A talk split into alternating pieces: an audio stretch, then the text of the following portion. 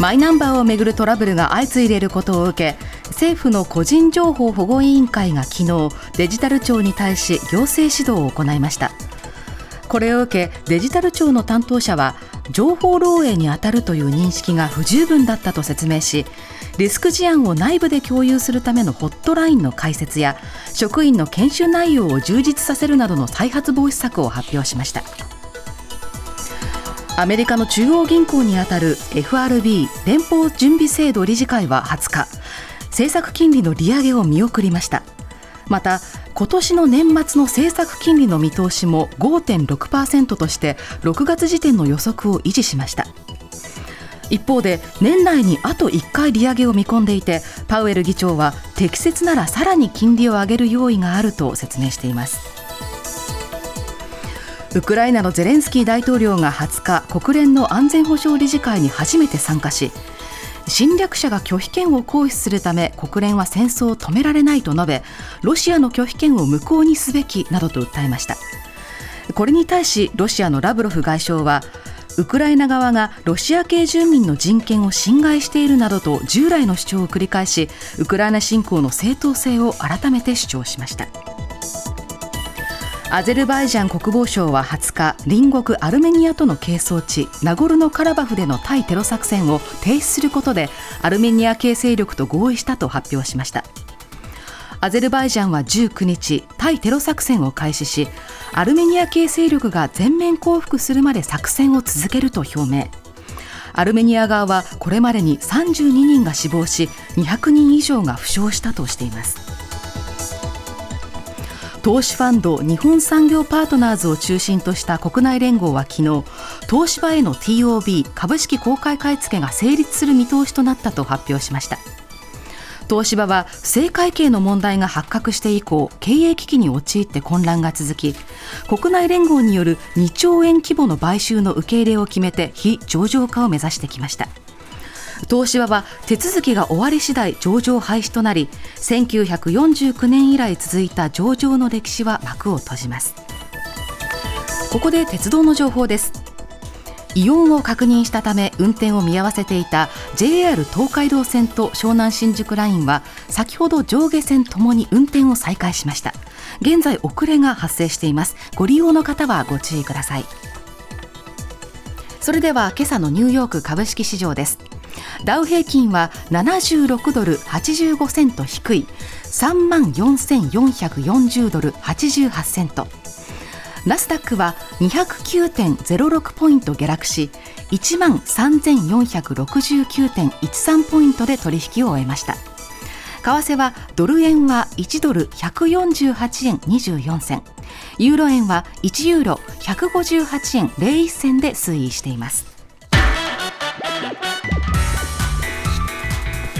では続いてスポーツの話題です。昨日のプロ野球パ・リーグのオリックス対ロッテはオリックスが6対2で逆転勝ちしリーグ3連覇を成し遂げました。楽天対ソフトバンクは楽天が6対1で。西武対日本ハムは西武が4対1でそれぞれ勝ちました。セ・リーグ阪神対巨人はすでにリーグ優勝を決めている阪神が4対3で逆転勝ちしヤクルト対中日はヤクルトが6対5で。広島対 d n a は d n a が3対1でそれぞれ勝ちました。大相撲秋場所は昨日11日目の取り組みが行われ平幕の熱海富士が小結の翔猿に勝ち1敗で単独首位を守りました。ただ一人2敗で追っていた平幕の高安は関脇大栄翔に敗れて3敗目を喫し大関貴景勝は関脇若元春を破って8勝3敗と勝ち越し角番を脱出しました。角番の大関霧島は7勝目を挙げ新大関の豊昇龍は隆の勝を破って5勝6敗としました。ニュースズームアップ。国の給付金などを受け取る預貯金口座が別人のマイナンバーに誤って紐付けられて登録されるケースが相次いだ問題で政府の個人情報保護委員会は昨日デジタル庁をマイナンバー法に基づいて行政指導しました。デジタル庁に10月31日までに対応状況を報告するよう求めています。ニュースズームアップデジタル庁に行政指導。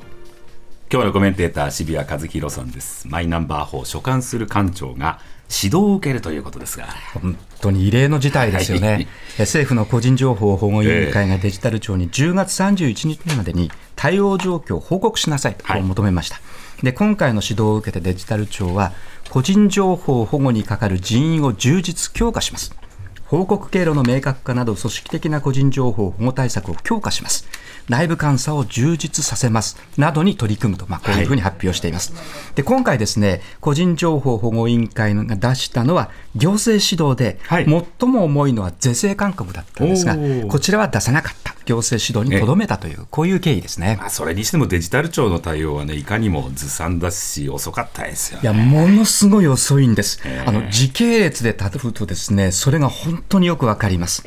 えー、デジタル庁が公金受取口座の登録をスタートしたのは去年の3月です、1年半前なんですね。はい、で4か月後の去年7月にはもう登録ミスが起きていました、うん、例えば岐阜県北方町なんですけれども7月に登録ミスが発生しましてで、まあ、町として事態を把握して国のヘルプデスクに電話でそれを報告したんです、はい、ところがですね言われたのはシステム上そんなことが起こるわけがない。いやそれで終わりでした。ですからその時点ではデジタル庁からこの北方町に問い合わせ来なかったというんですね。えーで同じ時期の昨年の7月に登録ミスを確認した豊島区も、ええ、国から詳しい説明はなかったと、はい、こう担当者が話しているわけですから。そうすると気になるのはこう、国のヘルプデスクとデジタル庁の間、どういう連携してたんだといやそうなんです、おそらくヘルプデスクは、まあ、デジタル庁に報告はしたはずです、録音も残るはずですから、しかしまあデジタル庁は動かなかった、問い合わせもしなかったという、ですね。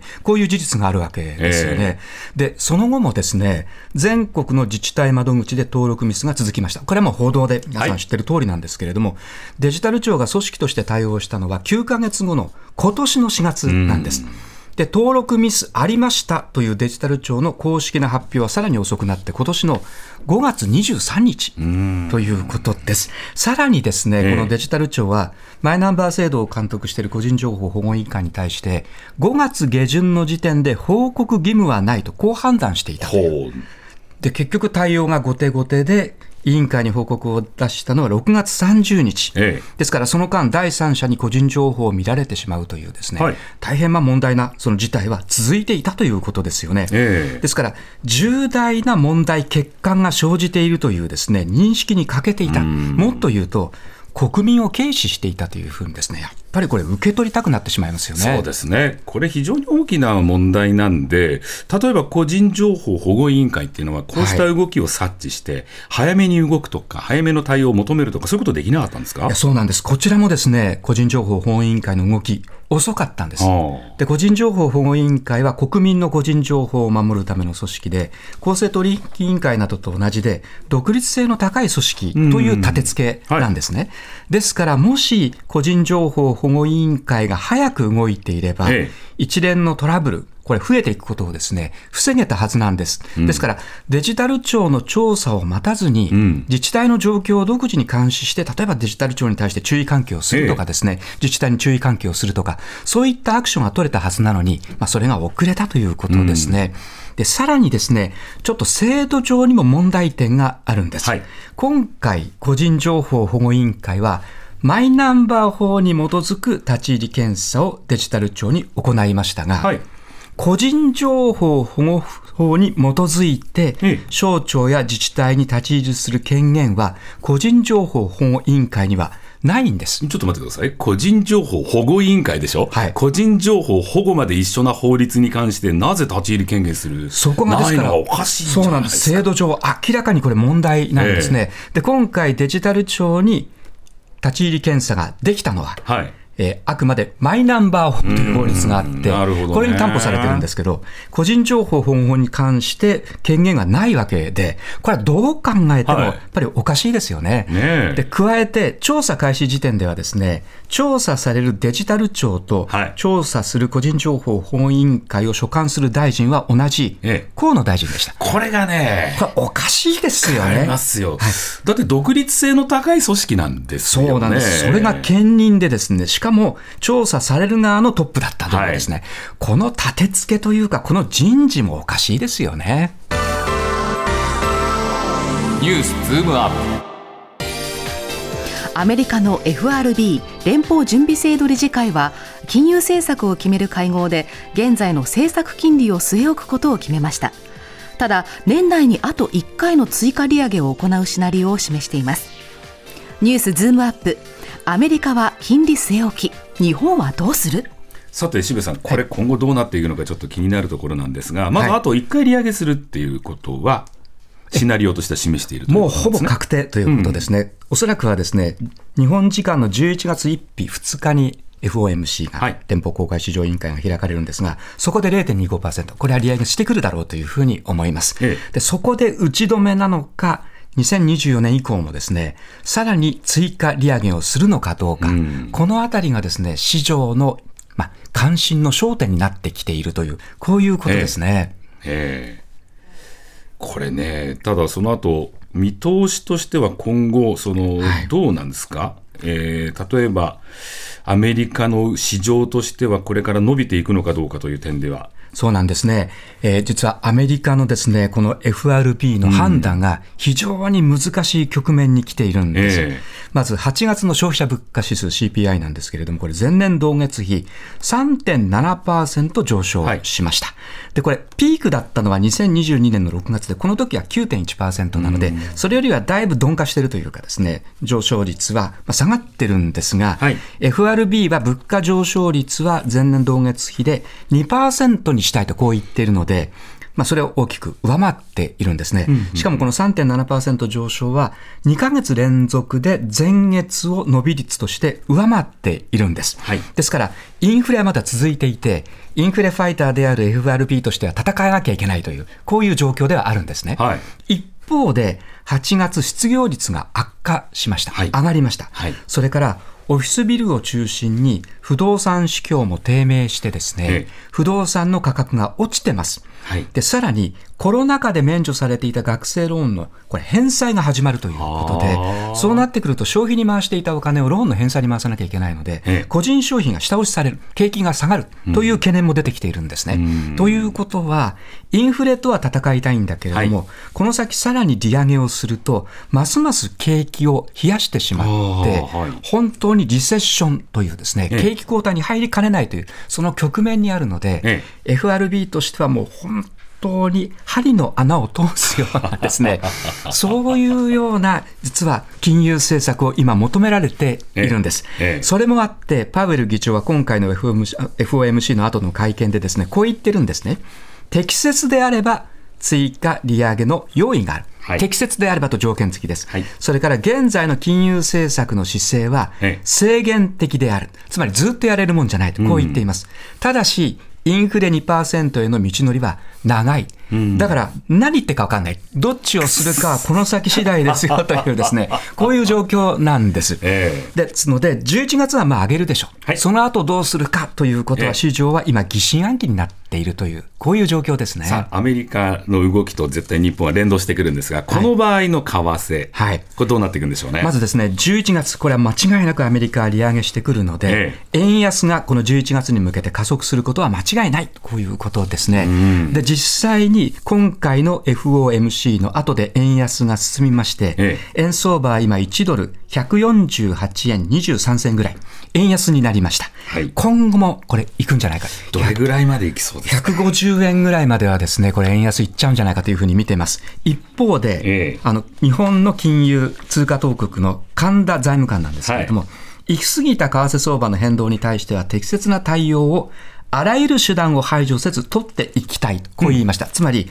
替介入もあるよと、はい。口先介入をしていますのでえ、もしかすると150円ぐらいのところで、これ、ドル売り、円買い介入というのがですね、はいあるかもしれないね。神田さんの発言、当然アメリカの動き見て、はい一緒にこうそこに対して合わせた、歩調を合わせたってことだったんですよね。そういうことですが、アメリカはですね、ええ基本的にあんまり日本の介入についてはですね、はい協力はしてこないだろうというふうに思います。ですから日本が手持ちのドルを一生懸命売るということになりますが、手持ちのドルにはですね、限りがあるので、んあんまり効果がないのは去年、一昨年のはい為替介入と同じだという、そんな感じがしますね。最近、出水さん、こっちのジャンル、得意ですよね。いやー、そうですね、少し勉強をしておりますけれども、なのでこう、利上げのタイミングですとか、はい。なぜ利上げを行うのかみたいなベーシックなところからきちんと勉強しました。はい。あそれ素晴今すごく非常に興味深く聞かせていただきありがとうございます。はい。とにかくまあアメリカ本当にインフレがまだまだ続いているという、この状況が変わらない限りはですね、アメリカのこれ政策金利が上がり、はい日本はこういう状況ですから、まだまだ超低金利が続くという、この構図は変わらないということですね。アゼルバイジャン領ナゴルノカラバフのアルメニア系住民の実効支配地域をアゼルバイジャンが攻撃した問題でアゼルバイジャン国防省と現地のアルメニア系住民組織は20日戦闘を停止することで合意しましたニュースズームアップ。30年以上続いていた紛争が停戦へ。さあこの地域なんですが、はい。こうあの国境の際際のきの霧のとこなのかと思うと、ちょっと違うとこにあるというこあの飛となんですよね。び地なんですよね。はいはい。そもそもですねこのアルメニアとアルアゼルバイジャンというのは、ええ。東にカスピ海、はい。西に黒海があって、その挟まれた場所に隣接している国なんです。はい。で、アゼルバイジャンの人たちはトルコ語を話すイスラム教徒です。で、アルメニア人はキリスト教徒、はい。世界最古のキリスト教徒たちではないかというですね、こういう説もあるぐらいで、まあ、とにかくですから、宗教も違う。で、国境を隣接しています。で、もともと旧ソ連邦だった国なんですが、ええ旧ソ連邦が崩壊して、それぞれが、ですから民族意識が非常に高まっている中で、30年以上ですね、ええ紛争が続いていたわけですが、はいそれが停戦に向かうかもしれない可能性が出てきたという、はいこういうニュースなんですね。それがナゴルノカラバフという場所で。そういうことです。ええで、ナゴルノカラバフは、アゼルバイジャンにある山岳地帯で山梨県ぐらいの広さの地域です。で、アゼルバイジャンにあるんですが、住民の9割はアルメニア人なんですね。ここですので、1980年代末に、こはいのキリスト教たちのアルメニア人がですね、アルメニアへの編入を要求したんです。はいで、これをきっかけにアルメニアとアゼルバイジャンの衝突に発展しまして、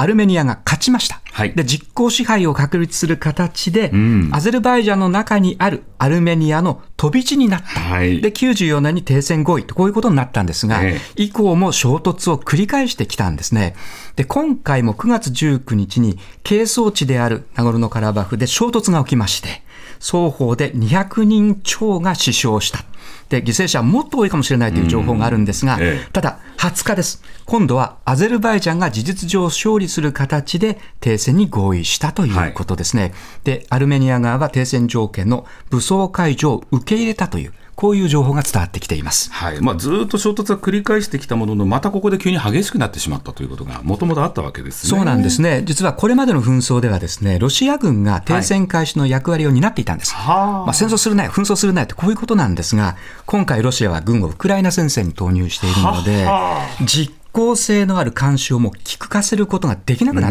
ているんですね。で、実際にアルメニアはロシアに支援を求めたんです。はいアゼルバイジャンが攻撃してきたということなんですが、ロシアはですね、軍事介入に踏み込めなかったんですね。ええ兵力に余裕がないんです。はいですので、まあ、軍事介入に踏み込むと、ウクライナでますます戦闘が不利になるということで、まあ、結局、ほっといた結果、はいアゼルバイジャンが勝利したということですね。で一方で、アゼルバイジャンは同じトルコ語系ですので、トルコが支援しています。はあはあ F16 戦闘機などをどんどん支援していますので、ええ戦況はアゼルバイジャンに有利に傾いてしまったと、こういうことになるわということはけですね。、アルメニアの実効支配を支援したいのはロシア、はいアゼルバイジャンの背後にはトルコがいるわけですが、はいただ一方でロシアのグリップ効かなくなっている、はいということですね。そういうことですね。しかもですね、ウクライナ侵攻以降、ロシアはトルコとの関係性を重視しています。そうか、それもあるか。はい。ですから、トルコとこれ以上関係化が募るのが、ちょっと嫌だなということで、軍事介入しなかった可能性もあるということですねじゃ。あこれままこういう形で、えーそのアゼルバイジャン側の方にナゴルノカラバフは移行していくのか、はいどうなっていくんでしょうか？そういう方向になるだろうというふうに思いますね。もうプーチン大統領の力が弱まっている中では、これ今戦況に有利なアゼルバイジャン側にいい方向でですね、はいどうも停戦が続いて、結果としてアゼルバイジャンが今度は実効支配するというですね、ええこういうことになっていくんじゃないかというふうに思いますね。やっぱり飛び地、民族違う、宗教違う、難しい問題抱えてるんですね。そういうことですね。